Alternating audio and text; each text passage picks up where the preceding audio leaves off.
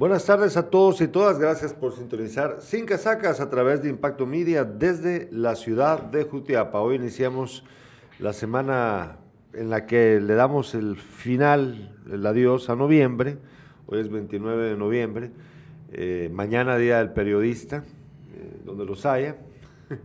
y bueno, nosotros estamos muy contentos con estar de nuevo con ustedes, eh, que, que, ustedes estén, sobre todo, sobre todo que ustedes estén de nuevo con nosotros es lo que nos mantiene pues emocionados, apasionados con este trabajo que todos los días realizamos. Hoy tenemos un programa en el que vamos a hablar acerca de la famosísima pena de muerte en nuestro país, muy utilizada por políticos aprovechados que quieren siempre eh, manipular las emociones del electorado. Sabemos de que este es un tema que, mueve pues, a la gente porque eh, todos han sido de alguna manera víctimas de la violencia en nuestro país de forma directa o indirecta, víctimas de violaciones también, víctimas de crímenes horribles, y, bueno, y no, olvide, no se olvide usted de crímenes de guerra o de lesa humanidad. De guerra no, porque no, ya no fue aplicado, hay una amnistía para ellos, pero sí de lesa humanidad y, por genocidio también, por ejemplo.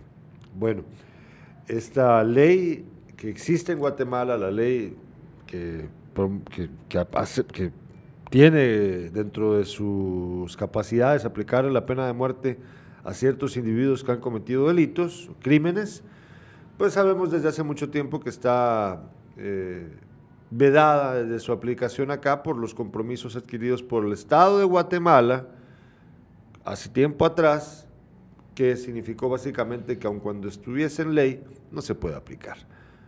Es lo que entendemos nosotros, es lo que hemos entendido.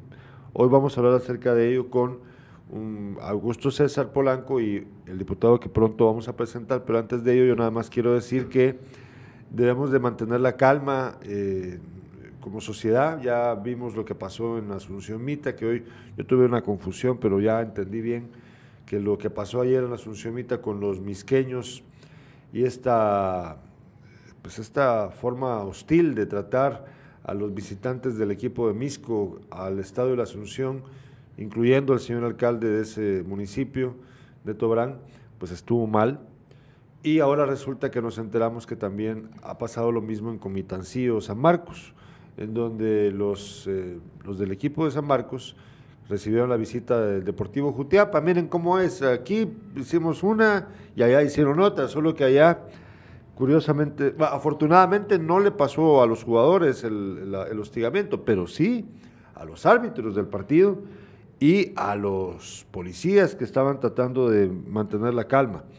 Hay que, hay que bajarle a eso. Yo creo que yo, yo tengo la impresión de que no solamente es por el fútbol, sino por todo el tiempo que hemos pasado encerrados muchos, que por ahí puede ser de que se esté haciendo esto más em, animoso por parte de los aficionados. Hay que calmarle. Bueno, eh, hoy tenemos un programa para hablar de la pena de muerte. Para hablar de ello, primero presento acá en el estudio a nuestro analista, quien promovió la entrevista con el diputado que presentaré ahorita, eh, Augusto César Polanco. ¿Cómo estás? Eh, buenas tardes, Gerardo. Buenas tardes a la audiencia. aquí terminando el mes de noviembre, pero yo con el tráfico infernal de diciembre. Desde mediados de este mes ya he visto ese tráfico infernal en la ciudad de Jutiapa, ¿verdad? Eh, hoy me estabas... Ahorita me tocó. Sí, me estabas contando precisamente eso. Yo, yo de hecho, yo casi ya no, no uso el vehículo acá para eh, distancias cortas, ¿verdad?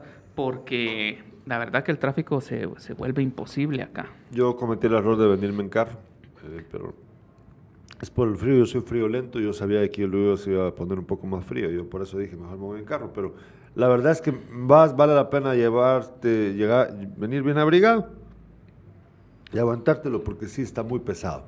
Y espérate la histeria, espérate la histeria también ahí con el tránsito.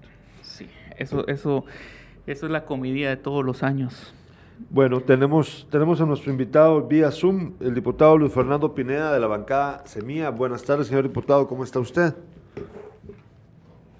Buenas tardes, Augusto y Gerardo. Un saludo muy cordial a ustedes, hasta allá, hasta Jutiapa. Em, un saludo cordial también a toda la audiencia de Sin Casacas y de Impacto Media, aquí dispuesto a conversar sobre un tema pues tan polémico, tan controversial, que desata tantas pasiones y que como bien lo han mencionado ustedes antes, es en muchas ocasiones utilizado de mala manera por políticos populistas em, con fines meramente electoreros, pero aquí em, dispuesto a conversar. gracias, gracias señor diputado. Eh,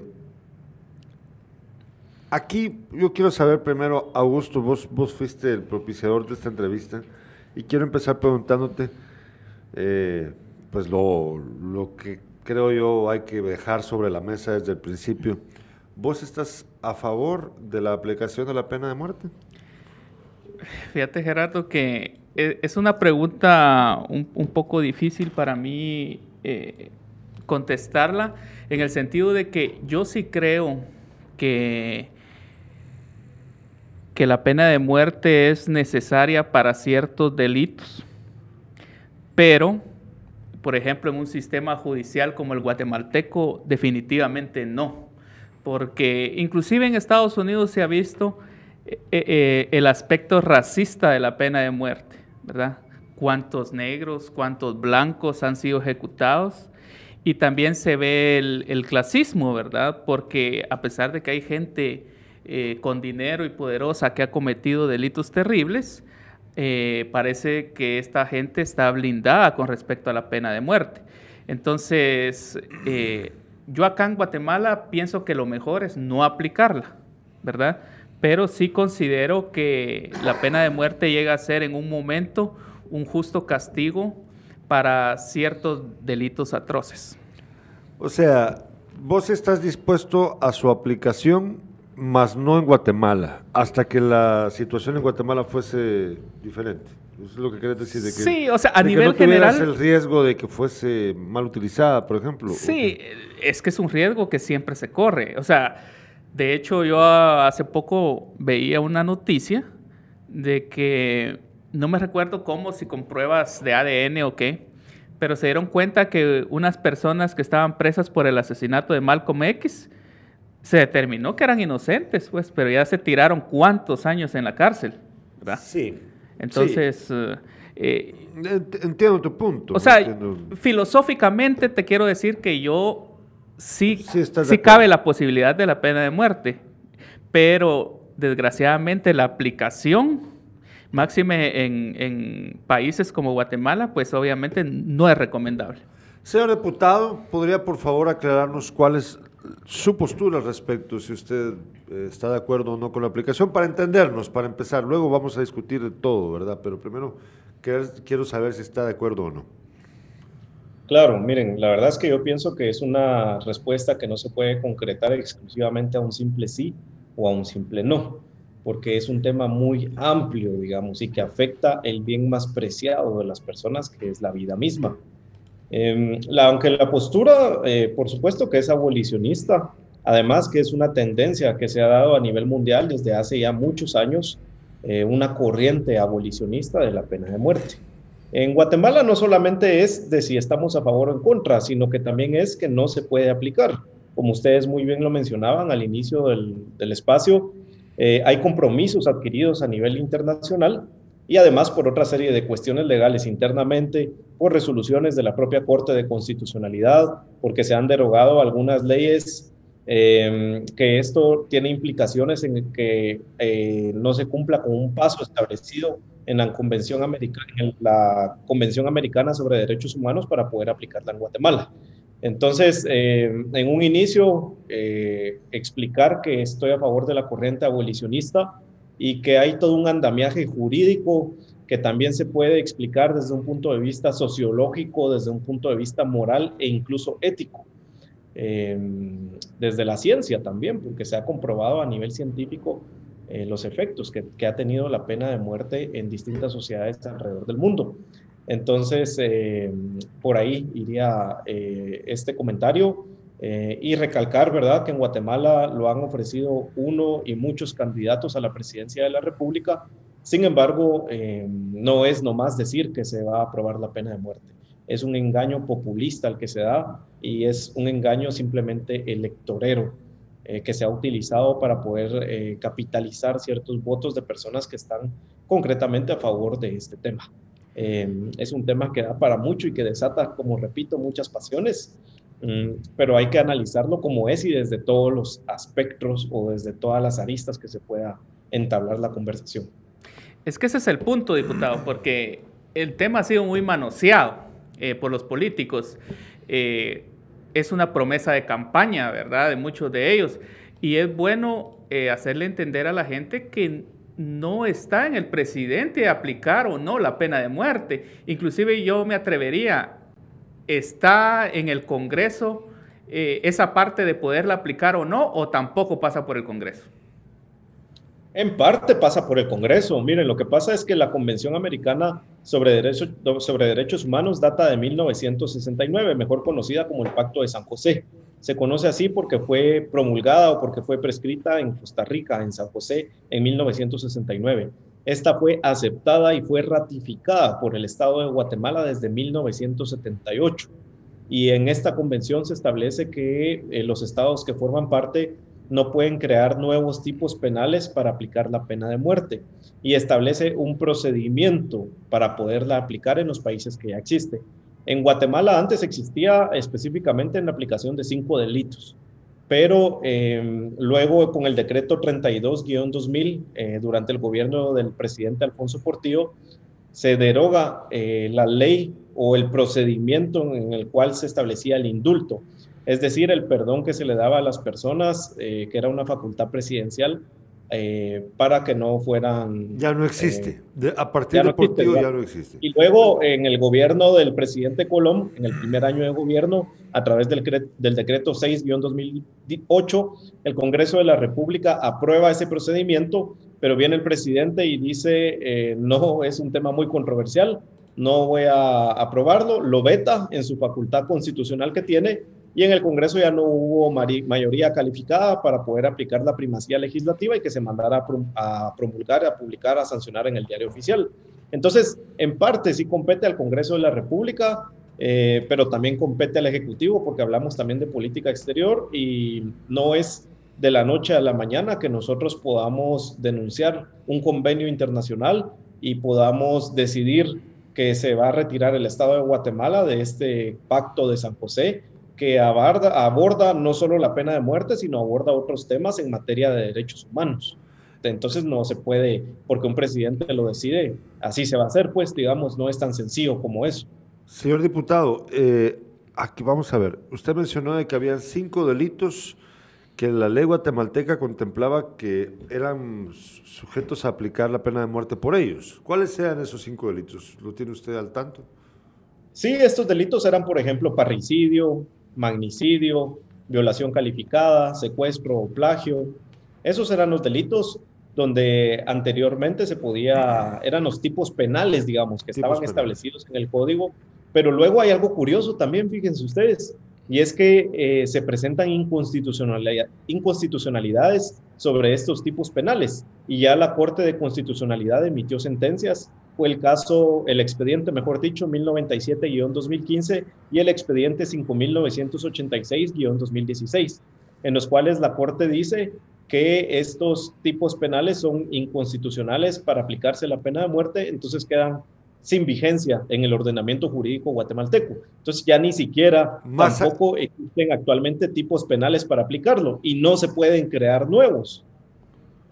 Entonces no se puede, si lo vemos desde estos puntos de vista, no solamente, no solamente el pacto de San José lo, lo, había restringido por las razones que usted mencionó, sino que posteriormente también la propia ley guatemalteca lo, lo, limitó. O, los, o, sea, no hay, que, no hay a quién aplicársela, según lo que estoy entendiéndole, según la propia ley guatemalteca. ¿Estoy lo correcto? Exacto, lo que no hay son tipos penales para poder aplicar la pena de muerte. Es decir, no hay hechos delictivos que como sanción o como consecuencia de haber incurrido en una conducta atípica, antijurídica, culpable y punible, se le pueda aplicar la pena de muerte. Y el Estado de Guatemala está comprometido internacionalmente a no legislar creando nuevos tipos penales para aplicárselo. Entonces quedaron expulsados del ordenamiento jurídico estos tipos y por lo tanto no hay persona alguna en el territorio nacional a la que se le pueda aplicar la pena de muerte. ¿Y, por qué razón la Corte de Constitucionalidad declaró inconstitucionales estos, eh, estos delitos, diputado?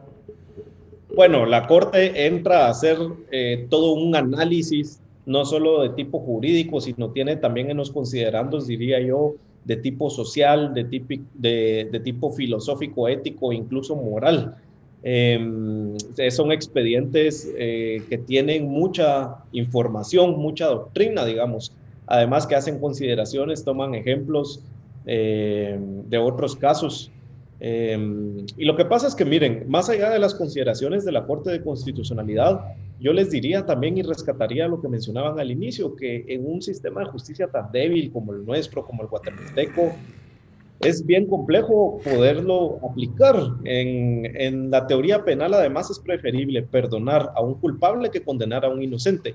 Y en Guatemala está comprobado que muchas veces hay personas que son inocentes y que han pasado por casos penales por muchos años y que incluso eh, han sido sujetos de privación de libertad por mucho tiempo y después resulta que son inocentes. Entonces, la pena no es un bien o un derecho fundamental que se pueda, la pena de muerte que se pueda restituir, pues no van a matar a una persona inocente y de ahí la van a revivir.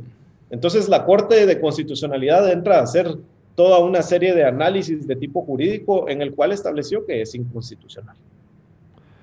Ahí vamos a ver, porque legalmente entonces es un callejón sin salida para aquel candidato a la presidencia o candidata que ande luego para las próximas elecciones ofreciendo esto, ¿verdad? Porque no, no hay mucho no hay mucho espacio de maniobra o todavía podría alguien lograrlo. Bueno, lo que pasa es que ofrecimientos se pueden hacer ese y se han hecho muchas otras promesas. Como promesa de campaña, yo creo que hay personas que lo tienen claro, pero hay otras personas que desconocen todos estos aspectos y lo que pasa es que tienden a ser aspectos muy técnicos, muy jurídicos, que en la mayoría de casos lo comprendemos, por ejemplo, abogados. Yo soy diputado al Congreso de la República, pero soy abogado y notario y comprendo estos aspectos, pero son muy técnicos de lógica y de razonamiento jurídico que eh, pues algún sector de la población eh, no es que no lo comprenda, sino que simplemente lo desconoce. Y podría el presidente de turno en algún momento, si es que queda o presidenta, ofrecerlo, pero es bien complejo que se llegue a concretar o que se llegue a cumplir. No es algo que se pueda hacer eh, de un momento a otro y iría en contra de la corriente abolicionista que se está dando desde hace muchos años. Lo podemos ver en, Estados Unidos, por ejemplo. Actualmente ya creo que alrededor de 25 estados de los 50 eh, estados de la Unión Americana eh, siguen aplicando la pena de muerte y la tendencia ha sido cada vez que más estados están expulsando la pena de muerte de sus ordenamientos jurídicos. En otros países también, en Europa, en Asia incluso, eh, la, la tendencia ha sido abolicionista. Entonces, eh, se podría, podría denunciarse quizás el, el, convenio, el pacto de San José, o la convención, mejor dicho, de, americana sobre derechos humanos, pero no es algo que vaya a suceder inmediatamente. Dos cositas. Eh, por lo que entiendo, por ejemplo, esta Convención Americana de Derechos Humanos no es que, que prohíba la aplicación de la pena de muerte, sino que establece una ruta que debe seguirse para, para que se ejecute la misma. Esa es una. No sé si estoy bien ahí. Y la otra ah, es ah. que según con estas sentencias de la Corte de Constitucionalidad, aunque se denunciara esa convención, de todos modos el camino no está libre para la aplicación de la pena de muerte. La convención lo que hace es dos cosas, la Convención Americana sobre Derechos Humanos. La primera es que prohíbe a los países que legislen y que creen nuevos tipos penales para aplicar la pena de muerte ahí sí hay una prohibición. Pero por otra parte, en los países donde ya, donde ya existe la pena de muerte, lo que establece es un procedimiento para poderla aplicar. Es decir, que se deben de cumplir con ciertos requisitos o con ciertos pasos para poder hacerla efectiva.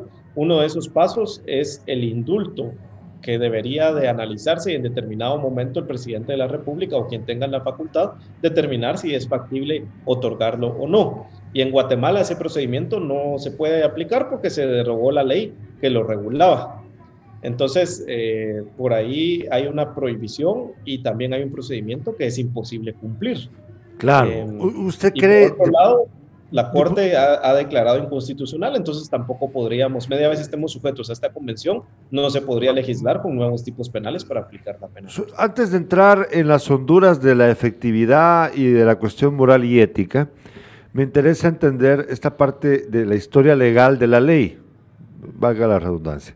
Usted está hablando de que ellos tuvieron que, permítanme, ellos, miren, vamos a ver, Arzú, en la época de Arzú, hubo dos reos que fueron ejecutados en, por medio de un, de un, pelotón de fusilamiento. Que si no estoy mal, fueron los, últimos. no, no sé. No, yo creo que hubo uno más que fue por inyección letal. Creo, o no. Bueno, vamos a, vamos a esperar a averiguar bien. Eh, pero el punto es, eso se aplicó porque eh, que había, o sea, bajo qué criterio fue, o sea, cumplió el, gobierno, el Estado cumplió con todas las características, todas las peticiones o todas las obligaciones que había dejado el convenio para que sí pudieran eh, ejecutar a estos reos. Pero luego, como usted lo cuenta, Portillo eliminó el indulto presidencial cortando uno de los elementos de la cadena de hechos que debían cumplirse para que se pudiese ejecutar la pena de muerte para un reo acá. Entonces, mi primera pregunta es, ¿cómo fue que Arzú lo logró hacer? Y la segunda pregunta, señor diputado, es si usted cree que Portillo lo hizo a propósito, lo que hizo, lo de, lo de eliminar el indulto presidencial para así cortar de tajo la posibilidad de la aplicación de la pena de muerte. ¿Qué cree usted? Sí, el presidente Arzú en su momento sí pudieron aplicarse esos dos casos porque sí existía eh, la ley del indulto, del indulto, perdón. Es el decreto 159 que data de 1892. Es decir, sí estaba esa ley que regulaba ese procedimiento del indulto para que el presidente tuviera la facultad de poderlo otorgar o no. Establecía, digamos, ese procedimiento. Luego, eh, en el, como les mencionaba, en el, en el decreto 32-2000, eh, recordemos que el presidente Portillo, a través del partido FRG, tenían una mayoría considerable en el Congreso de la República y entonces aprueba este decreto 32-2000 en el cual se deroga el decreto 159. Es decir, se deroga la ley que establecía el procedimiento para otorgar el perdón para que las personas no pudieran dárseles el castigo de muerte. Entonces, en su momento Arzú sí tenía la ley, el presidente Portillo, a través del Congreso, con una mayoría, una planadora, diría yo, derogan ese decreto 159 y entonces al quitar uno de los pasos que establece la Convención Americana sobre Derechos Humanos, pues se vuelve inaplicable o se vuelve imposible. ¿Y usted cree que esto lo hizo a propósito para lograr que sea inaplicable la pena de muerte? sí, yo lo que, eh, lo que considero y de las declaraciones que estuve revisando y en su momento dio el presidente Portillo es que, em, bueno, eh, se hizo a propósito porque era un tema muy controversial, un tema que polariza mucho, es un tema que polariza mucho a la sociedad porque eh, se pueden dar posturas radicales de personas que sí están de acuerdo y otras personas que definitivamente no. Yo, le pregunto, yo le pregunto, señor diputado, perdón la interrupción, pero le pregunto porque eh, no es que querramos meternos a, analizar las acciones políticas de los futuros candidatos, que los futuros precandidatos, bueno, pero hay que, hay que seguirle la pista a aquellos que ahorita salgan a hablar de la pena de muerte, que no te sorprendería que fuera Surios Ríos una de ellas y, ver, la, ver, la, relación que tiene con el partido FRG. O sea, yo nada más tratando de establecer vínculos. No, es que fíjate que yo recuerdo esa época y las razones que daba el presidente Portillo para mí eran válidas, porque él decía, es que miren qué responsabilidad recae en un presidente de un Estado republicano que de un plumazo diga, todo lo actuado anteriormente en este caso se va a la borda porque yo, el presidente, decido que no se le aplica la pena de muerte. Entonces, pero yo también entiendo tu punto, que él se quita una brasa caliente con eso y sabe que con eso iba a empantanar todo, pues porque ya no había forma legal de que eso, eso siguiera. Y después, como explicaba el diputado, ya en el tiempo de Colón, Colón también no le entra, ¿verdad? O sea, Colón veta, veta lo que ya había hecho el Congreso. Pero, ¿usted cree que el presidente lo hizo a propósito, diputado? Sí, yo sí creo que lo hizo a propósito porque es mucha responsabilidad. Imagínense que dependa de un presidente de la República con un sistema judicial tan débil, porque, eh, digamos, las falencias en el sistema judicial no son de ahorita, pues vienen de mucho tiempo atrás y tienen sus orígenes eh, desde hace muchos años. Entonces, eh, seguramente ningún presidente va a querer tener en sus manos la facultad de decidir sobre la vida o la muerte de una persona. Em, además, justamente estamos en un Estado democrático y la propia Constitución Política de la República desde 1985 establece que el fin último del Estado es el bien común y que el Estado se organiza para garantizar la vida, la seguridad, entre otras cuestiones, a las personas. Entonces, si en la Constitución el preámbulo y el espíritu es garantizar la vida, ¿cómo a través del propio Estado se está quitando la vida? Sí, hay una contradicción enorme contradicción. Además, eh, en dónde queda entonces la democracia y en dónde queda el sistema progresivo de aplicación de derechos humanos en, Guatemala. Eh, además, la propia constitución y la ley del sistema penitenciario establecen el tema de la reinserción y rehabilitación social, que es en realidad en lo que se debería de trabajar y fortalecer muchísimo. Em, eh, hay muchas contradicciones y yo creo que sí lo hizo a propósito el presidente Portillo y tenía la razón, pues quién va a querer tener en sus manos este, un tema tan polémico y decidir sobre la vida de alguien más. Fíjese que ahora vamos a meternos en, la, en el asunto de la efectividad, eficiencia de la pena de muerte como un eh, disuasivo para el crimen. Esa es una de las cosas. Es que hay que matar, es que mira, pues eh, si los matas ya no van a andar otros haciéndolo. Es que tenemos, se les tiene que demostrar, ahí se van a huevar. Muchas de esas expresiones las hemos escuchado a lo largo del tiempo. Hay gente que de verdad cree que es un disuasivo la pena de muerte. Eh, para empezar hay que ver que, como usted lo mencionaba, señor diputado, los tipos de delito que lo contemplaban antes, los tipos penales, como usted lo decía, era parricidio, magnicidio, eh, violación calificada, calificada eh, ¿cuál otro? Plagio o secuestro. Plagio o secuestro. Plagio o secuestro. Bueno. Entonces, y, y, homicidio no, o asesinato no. Asesinato era el quinto, sí. El quinto es el, el asesinato, bueno. Eh, yo no sé, ¿qué, o sea, ¿vos crees que a una persona que decide matar a otra, un sicario, un sicario, ese pagado para matar gente, que lleva mucha gente detrás, a él yo no, yo no veo posible que sea un disuasivo porque para él es su trabajo. Y a él no le importa nada. O sea, mira, yo no creo filosóficamente eh, en la pena de muerte como un disuasivo, pero sí creo que llega a ser un justo castigo. Vos lo ves como el castigo, para, el, para el criminal. Pero disuasivo definitivamente no, porque como vos decís, un sicario está acostumbrado a eso, es un modo vivendi, él sabe que se la juega todos los días, ¿verdad? Está dispuesto a todo, no tiene nada que perder.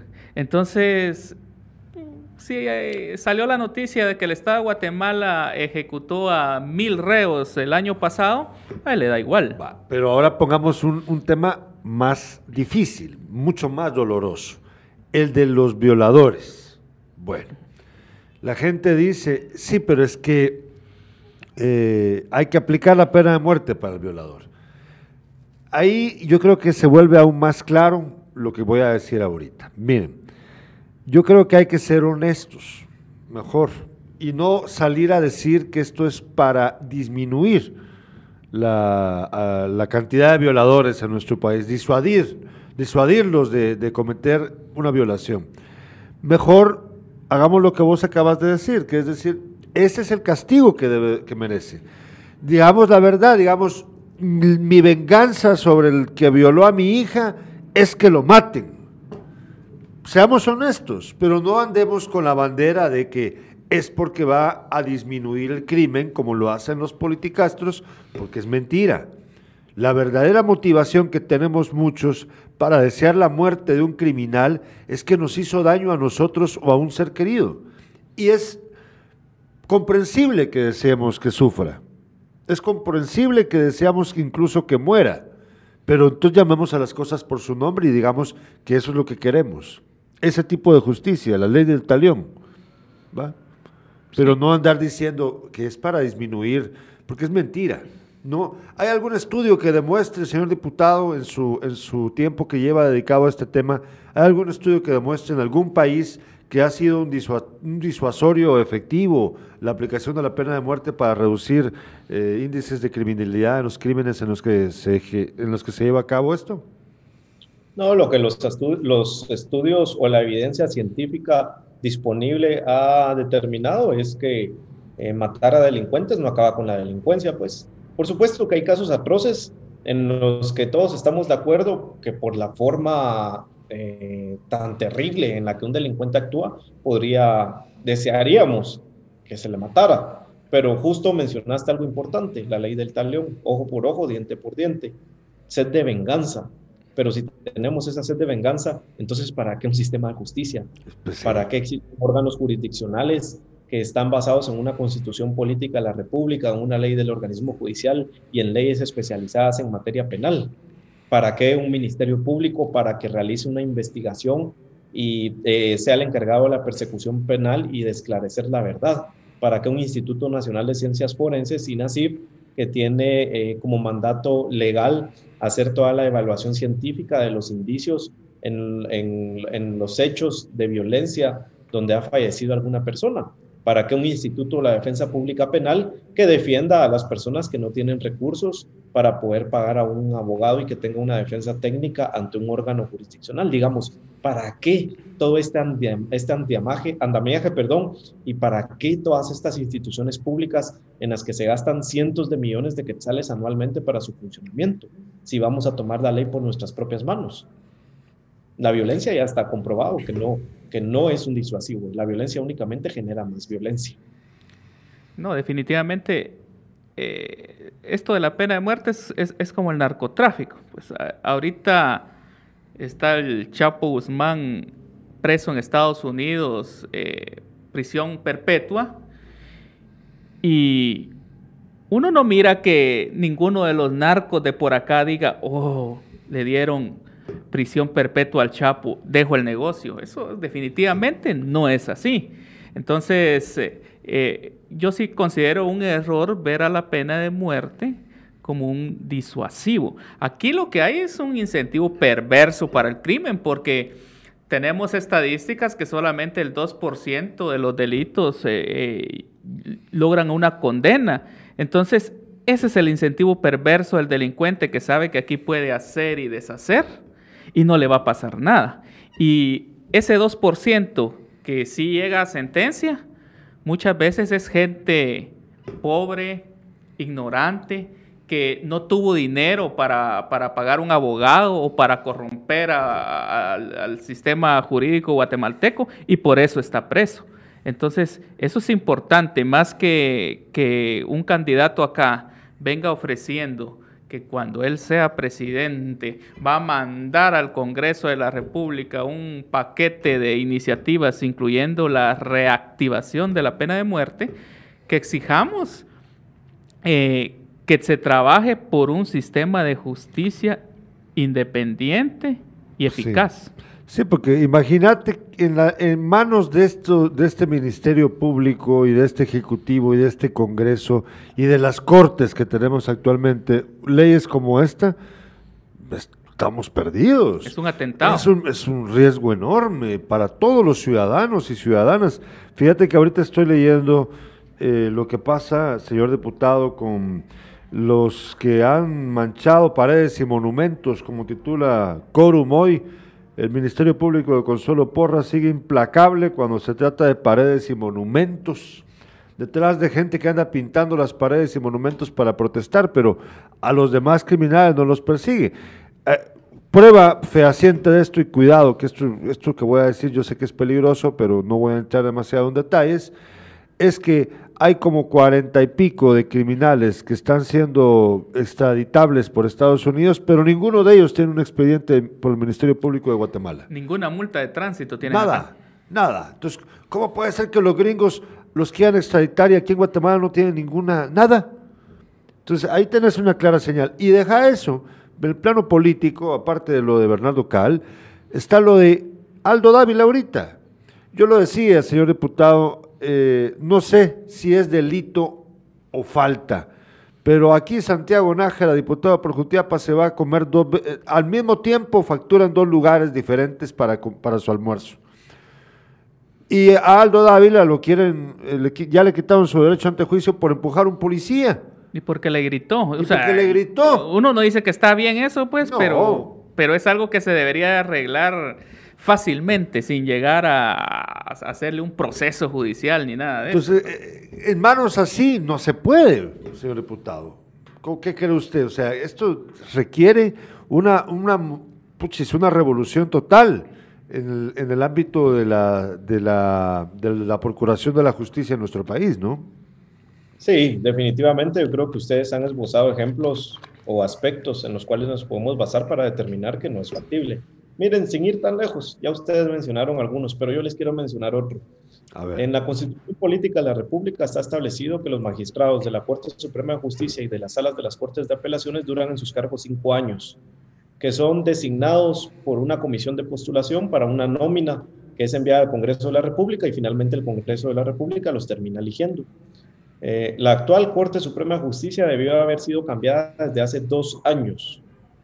Dos años se está violando lo preceptuado en la Constitución Política de la República.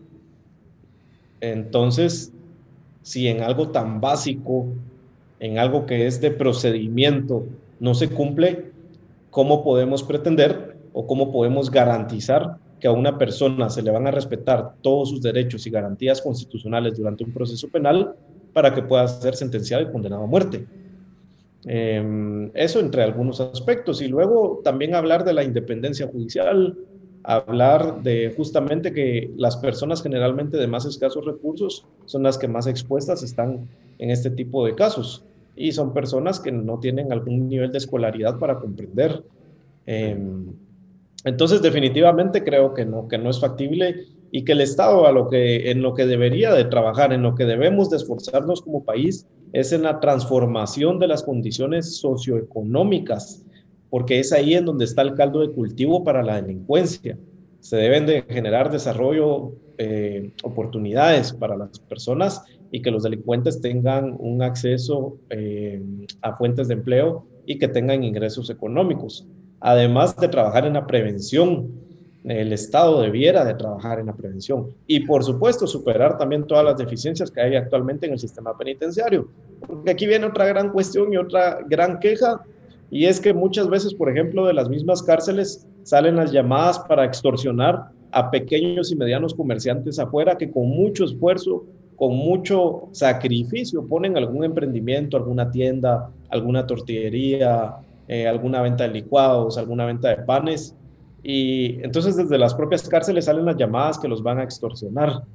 Entonces hay por ahí una deficiencia grandísima en el sistema penitenciario de contar con cárceles seguras donde realmente se excluya, se aparte a los delincuentes de la sociedad y funcionen los bloqueadores de, señal, de señales telefónica, por ejemplo, o garantizar que no tengan acceso a Internet o a teléfonos celulares para que puedan estar llevando a cabo este tipo de hechos delictivos. Eh, y por el otro lado, también la capacitación de los funcionarios públicos en la Policía Nacional Civil, en los guardias del sistema penitenciario, la mejora de salarios, la profesionalización. Eh, digamos, son muchos componentes en los cuales debemos de trabajar como sociedad para que estos, eh, estas falencias sean superadas. Y aquí hay otro dato importante. Muchas personas dicen, ah, es que antes, durante los gobiernos dictatoriales, se aplicaba la pena de muerte y entonces eh, la gente aprendía y servía de ejemplo para que no cometiera más delincuencia. Lo que pasa es que son momentos históricos, momentos sociales y políticos completamente diferentes. No podemos comparar un sistema democrático de derecho, un sistema republicano y representativo a un, a un sistema dictatorial, pues eh, no existe punto de comparación. Además, por eso es que las eh, sociedades van evolucionando y el derecho, una de sus características es que es dinámico porque va evolucionando conjuntamente con la sociedad y debemos de tender a lo progresivo en materia de derechos humanos y no a lo regresivo. Entonces, no creo que no se pueda comparar los tiempos de antes a los tiempos actuales. Son contextos completamente distintos. Sí, ahí está los ley fugados de ubico, ¿no? la ley fuga. Sí, qué, qué garantía tenías también de que era aplicada a personas culpables? Sí, o, que se le, o, te la aplicaban solo porque eh, vos no estabas de acuerdo con él. Un enemigo político. Exacto. Sí, o viste mal al funcionario. Por eso es que es tan peligrosa también la aplicación de leyes en países como este, en donde las decisiones pueden ser tomadas por razones completamente ajenas a la, a la ley. Eh, eso, por eso hay que tener mucho cuidado con eso. Señor diputado, para ir terminando, tenemos el mensaje, aquí nos, de vez en cuando nos meten esos golazos de mensajes raros, pero dice Julio Estuardo Cajas, si todas esas leyes que si, todas esas leyes y entidades que mencionó el diputado funcionaran bien, no fuera necesaria la pena de muerte. Pues sí. Yo recuerdo que en El Salvador hay una cárcel que desde hace años atrás eh, se empezó a convertir en una cárcel, ahí sí que modelo, por la, su capacidad de reinserción social que estaban logrando con, sus, con los reos. Y estamos hablando de reos de, alta peligrosidad. En Guatemala sabemos que hay esfuerzos parecidos en algunas cárceles, pero son, eh, no son las reglas, sino la excepción.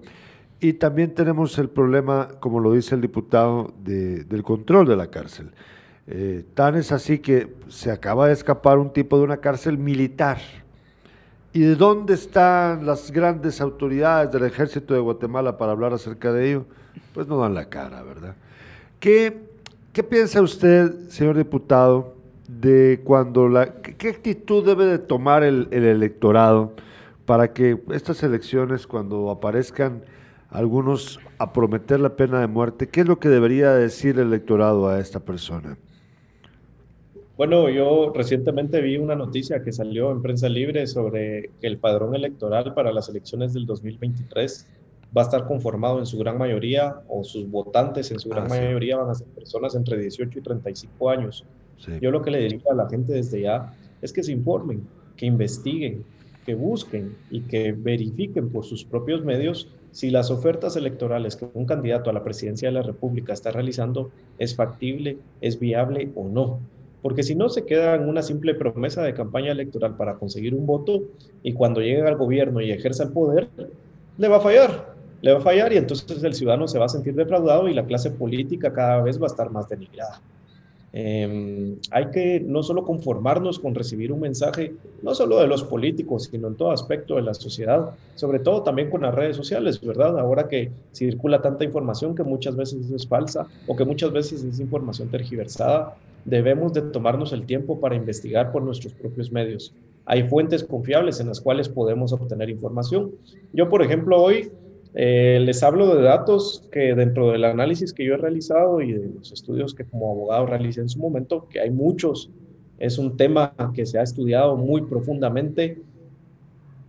Eh, los ángeles que llevamos dentro, se llama el, el texto y es de un autor estadounidense en el cual se llegó a la conclusión que la pena de muerte definitivamente no es un disuasivo, sino que se debería de trabajar en la transformación de los aspectos económicos y sociales de la gente y así eh, tener una estrategia de prevención también. Entonces, es tan solo uno de los ejemplos académicos que se ha dedicado, que es una fuente formal y seria, que yo les pudiera mencionar, entre muchos otros. Hay también a nivel nacional como a nivel internacional. Entonces hay que investigar, no hay que dejarnos llevar simplemente eh, de las propuestas que se realizan, sino eh, tener, formarse un criterio propio, pero después de haber tenido una base y después de haber tenido suficiente información a la vista. Diputado, eh, para terminar y fuera del, del, tema este que estamos hablando, ¿Cuál es la agenda de la bancada Semilla para el 2022 en el Congreso? ¿Qué leyes consideran ustedes que son necesarias trabajar y aprobar el próximo año? Uf, eh, una pregunta eh, bastante importante, bastante, bastante importante en este momento histórico que estamos viviendo, en el cual estamos atravesando una pandemia del COVID-19. Miren, eh, los temas económicos definitivamente deben de ser prioritarios, los temas de salud también aunque el oficialismo y sus aliados han empecinado, por lo visto, en un retroceso. Yo publicaba en mis redes sociales que la semana pasada, en la última sesión que tuvimos el día miércoles de la semana pasada, se aprobaron cosas buenas y cosas malas. Entonces yo decía en un dicho muy coloquial, una de cal y diez de arena, va a ustedes. Porque, por ejemplo, se aprobaron reformas a la ley de clases pasivas del Estado para que los pensionados y jubilados ya no tengan que presentar solvencias de supervivencia o actas de supervivencia cada año y hacer ese sacrificio de ir a las gobernaciones departamentales, sino que lo que se promueve es gobierno electrónico y que sean las propias instituciones las que a través de la tecnología puedan verificar estos datos. Pero de ahí una diputada oficialista presenta una enmienda para que la ley de competencia, que ya estaba en segundo debate, sea regresada a la comisión que emitió el dictamen, es decir, sea engavetada se retrocedió enormemente la semana pasada en términos económicos y en términos de ¿Por qué hizo eso esa diputada? ¿Por Qué? ¿Por qué cree usted que eso, por qué hicieron eso? Esa diputada. Bueno, porque seguramente están defendiendo algún interés del, de algún Toda la ley, algo que no. Eh, los monopolios de las grandes empresas que han mantenido monopolios aquí en el país desde hace muchos años y que no les conviene que exista una ley de competencia porque entonces ya no van a tener las mismas condiciones para seguir actuando en el giro comercial en el que se desarrollan de la misma manera. No podemos hablar de desarrollo en Guatemala, somos uno de los únicos, si no es que el único país de la región que todavía no tiene una ley de competencia. Bueno, y luego hay otros temas importantes en materia de derechos humanos, en materia sanitaria. Este año yo presenté, por ejemplo, una reforma a la ley de tránsito que espero que el otro año pueda ser conocida ante, el Pleno y pueda ser enviada a dictamen, entre otra serie de iniciativas de ley que hay que analizar y que hay que trabajar en fomentar el turismo también, que fue uno de los sectores más afectados por la crisis de la pandemia. Em, hay toda una serie de leyes que quedaron estancadas este año porque eh, vimos la pésima conducción de la junta directiva y bueno, eso desencadenó en que no se pudieran aprobar muchos temas eh, de suma importancia para la población guatemalteca. Señor diputado, está eh, duro, duro. Yo quiero que esta sea solamente la primera entrevista con usted para seguir entendiendo cómo está el trabajo en el Congreso por parte de su bancada, pero también para discutir temas como el que tratamos el día de hoy. Le agradecemos mucho su tiempo. Eh, creo que en, diciembre, para la primera semana, estamos esperando para, no está, sino para la siguiente semana, la visita de Samuel Pérez. También él estará aquí con nosotros. Un día sería bonito tenerlo también aquí a usted en Jutiapa. Muchísimas gracias. Eh, estos espacios son bien valiosos. Ahora los medios de comunicación a través de las redes sociales son fundamentales para que la gente se informe. Eh, y el hecho de que nos den la oportunidad a políticos que estamos ejerciendo actualmente en el Congreso de la República, pues es bien importante para que la gente se vaya formando criterio propio y también para que vayan conociendo nuestro trabajo y nuestras posturas.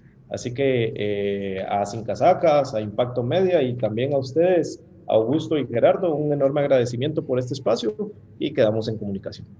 Gracias, diputado. Muy amable hoy. Gracias. Nos vemos. Recuerden que mañana vamos a hablar. Ah, perdón. Diga, diga. No, solo les decía, feliz tarde, cuídense mucho. Gracias. Y recuerden que mañana vamos a hablar acerca de pues las iniciativas municipales, Augusto. Vamos a hablar de, la decisión aquí en Jutiapa de, de controlar un poquito más el, tránsito. Dice que los taqueros ya se fueron, ya están ubicados en un solo lugar. Vamos, ahorita vamos a darnos la vuelta y vamos a ver si es cierto. ¿Y cuándo vamos a tener a Rodolfo Mendoza? Estoy esperando la La confirmación. confirmación para Sí. tal vez mañana, de tal repente, vez esta ojalá, semana. ojalá me pueda confirmar. Bueno, bueno, mañana es el Día del Periodista. eh, vamos a tener más programas esta semana. eh, algunos de ellos, pues esperamos eh, nada más la confirmación de los invitados porque vendrán de, de la ciudad capital. Vamos a tener programas especiales esta semana y también la próxima. También la próxima. Nosotros les agradecemos mucho y vean mañana despierta a las 7 de la mañana. Saludos, Gracias. buenas tardes. Gracias, Augusto.